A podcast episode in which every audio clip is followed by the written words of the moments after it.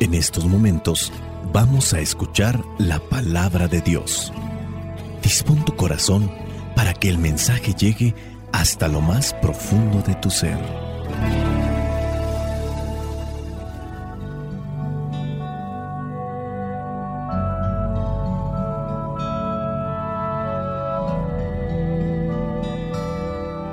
El Evangelio que la iglesia nos presenta para el día de hoy corresponde a Juan, capítulo 3, versículos del 16 al 21. Dice así, pues Dios amó tanto al mundo que dio a su Hijo único para que todo aquel que crea en Él no muera, sino que tenga vida eterna, porque Dios no envió a su Hijo al mundo para condenar al mundo, sino para salvarlo por medio de Él.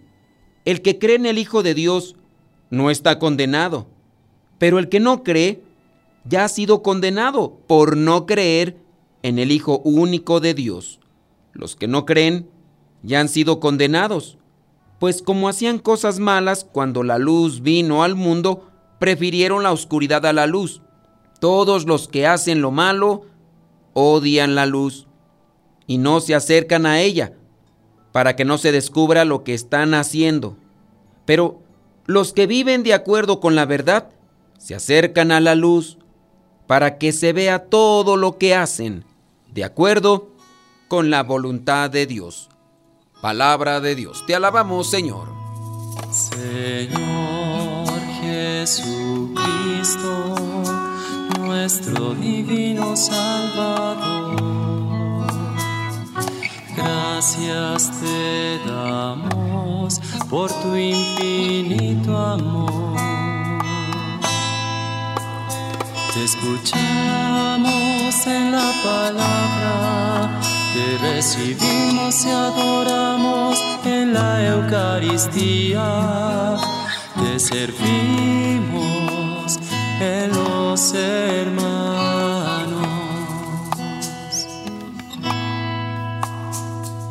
Que seamos misioneros como lo quieres tú enseñando a los hombres el fuego de tu amor. Con este evangelio podemos comprender que todo lo que hizo Dios fue movido por, por el amor, no por esos sentimientos que muchas veces a nosotros los seres humanos nos dominan, como podría ser la malicia o la vanidad. Todo lo que sale de las manos de Dios es producto del amor porque Dios es amor, no sabe más que amar.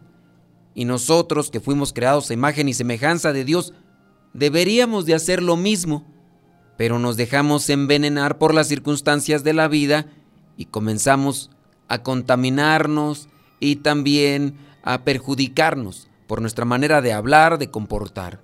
Podemos ver lo que dice el versículo 16, pues Dios amó tanto al mundo que dio a su Hijo único para que todo aquel que cree en Él no muera, sino que tenga vida eterna. Porque Dios no envió a su Hijo al mundo para condenar al mundo, sino para salvarlo por medio de Él.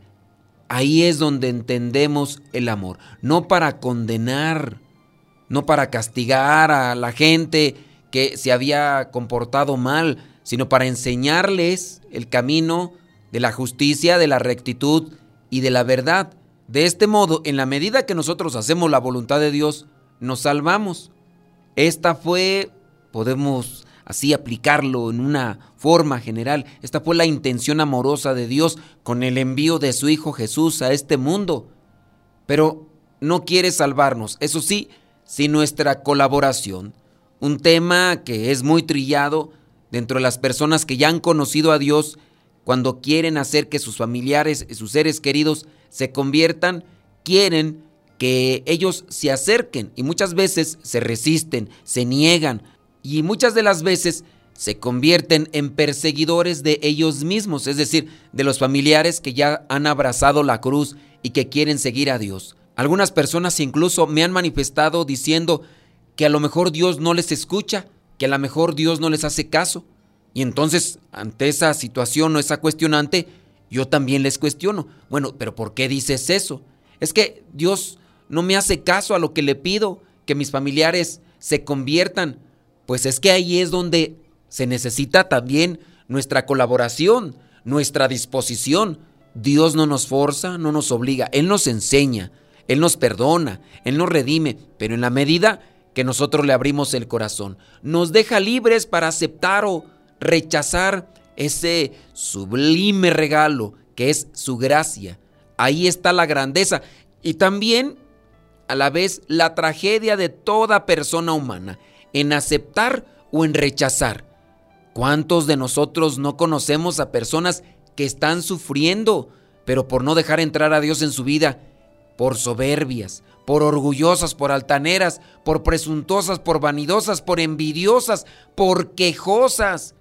Ejerciendo nuestra libertad, podemos aceptar a Jesús en nuestra vida, su salvación a su vez, la vida plena y eterna, los sacramentos, la gracia, la paz, la felicidad, la redención, la purificación, la sanación, siguiendo los pasos que Él nos presenta en su Evangelio, siguiendo los pasos que Él muestra caminando en este mundo, pues nos indica cuál es el camino que nos lleva a la salvación, nos indica cuál es el camino que podemos seguir para tener paz en nuestros corazones. O podemos ejercer nuestra libertad rechazando su regalo y cuando lo rechazamos, el regalo rechazamos al mismo Jesús y a todas sus eh, indicaciones, a todas sus enseñanzas, a todos sus ejemplos. O si no, podemos aceptar a Jesús en nuestra vida y seguir sus pasos. El que cree en Jesús no será condenado, como dice el mismo Evangelio. El que no cree ya está condenado, porque no ha creído en la enseñanza plena de Jesús. En nuestras manos está elegir, en nuestras manos está la decisión. Dios no puede hacer más allá de lo que nosotros le permitimos. Nos toca a nosotros creer en Él. Y nos toca también a nosotros esperar a que la otra persona por la que pedimos le abra su corazón, le reciba. Recibir su mensaje en nuestra mente, en el corazón, en la vida de cada día, nos lleva a la transformación. Y tenemos que compartir lo que son los frutos de haber recibido a Dios en nuestros corazones. Tenemos que reconocer nuestra maldad, nuestra pobreza, nuestro pecado y recibir a Jesús porque sabemos que es ahí donde está la luz, es ahí donde está la felicidad, la alegría.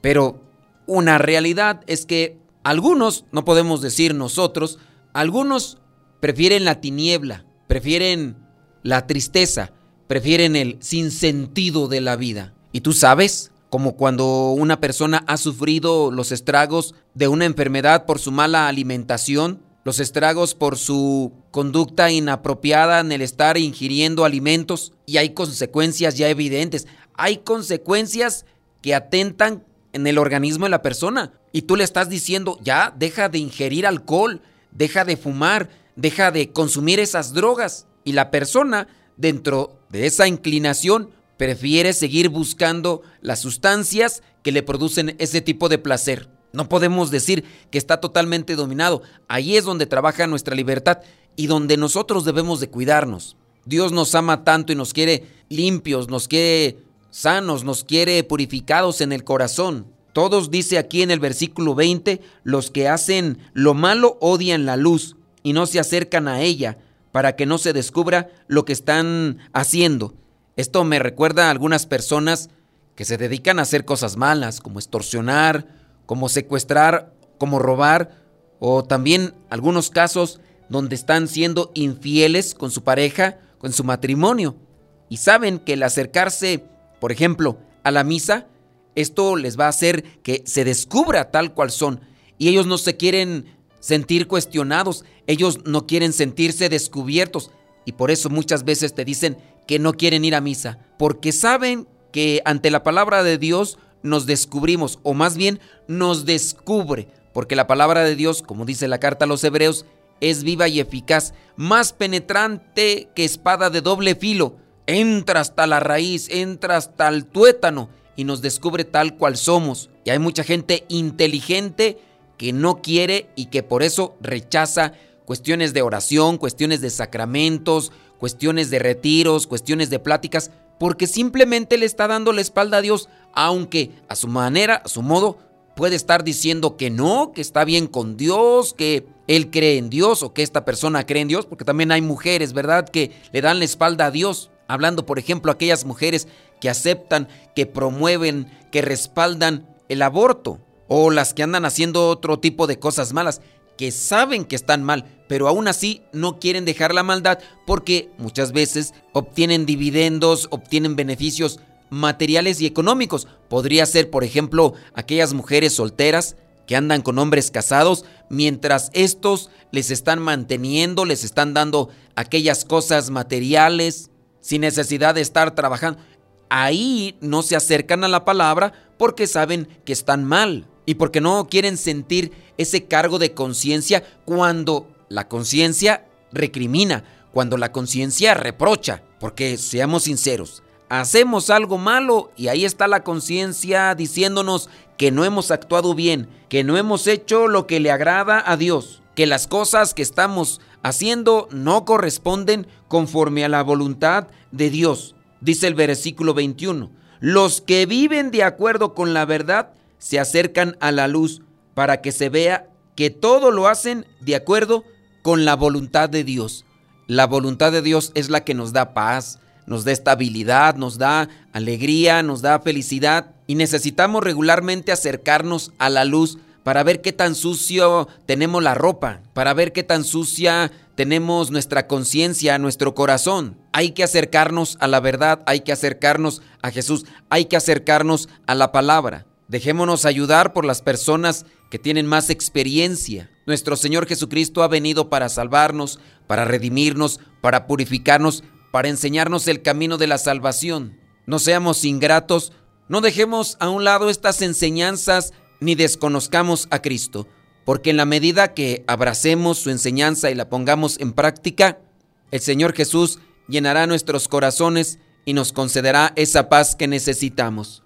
Padre mío, tanto nos amaste que no te reservaste ni a tu propio Hijo Jesús y nos lo enviaste para rescatarnos de nuestros pecados, de nuestros miedos, de nuestras soledades, con la fuerza de tu amor, de su amor. Padre Santo, tanto nos amaste que Jesús tu Hijo se hizo humano como nosotros, se sometió a la limitación del tiempo, a los rigores del frío y el calor, también a los rigores del hambre y también de la situación de dolor y sufrimiento en la cruz. Padre Santo, tanto nos amaste que Jesús tu Hijo nos regaló tu palabra, la palabra que tú le diste para que nos transmitiera, para convencernos de que tu corazón, de que en tu corazón solo hay amor, de que en tu corazón solamente hay compasión y perdón. Padre Santo, tanto nos amaste que Jesús tu Hijo curó a los enfermos, resucitó a algunos muertos temporalmente en esta vida para mostrarnos que el amor es más fuerte que el mal e incluso que la muerte. Padre Santo, tanto nos amaste y nos amas que Jesús tu Hijo quiso quedarse entre nosotros en el pan de la Eucaristía, en la luz de su palabra, en la comunidad de los creyentes, en el corazón de todos los hombres y mujeres de buena voluntad. Padre Santo, tanto nos amaste que nos envías a muchas personas buenas que nos invitan a seguir el camino de la verdad, la justicia, el amor y la entrega. Fortalécelos, cuídalos, acompáñalos y a nosotros no nos abandones para seguir cumpliendo con tu voluntad. Padre Santo, tanto nos amas a nosotros, tanto amas a la humanidad que me llamas a mí, pobre criatura tuya, y me envías para que sea portavoz de tu palabra, para que sea portador de tu amor. Ilumíname para reconocer mis defectos y mis faltas. Ilumina a las personas que están escuchando este mensaje, para que también puedan reconocer sus faltas y sus errores y que juntos como hermanos podamos salir a tu encuentro, para que tú nos purifiques y nos sanes y nos llenes de tu amor y de tu gracia para ser verdaderos mensajeros tuyos. Espíritu Santo, fuente de luz, ilumínanos. Espíritu Santo, fuente de luz, llénanos de tu amor. La bendición de Dios Todopoderoso, Padre, Hijo y Espíritu Santo, descienda sobre cada uno de ustedes y les acompañe siempre. Soy el Padre Modesto Lule de los misioneros servidores de la palabra. Vayamos a vivir el Evangelio. Lámpara tu palabra para mis pasos, luz mi sendero. Lámpara tu palabra para mis pasos, luce mi sendero. Luz, tu palabra es la luz.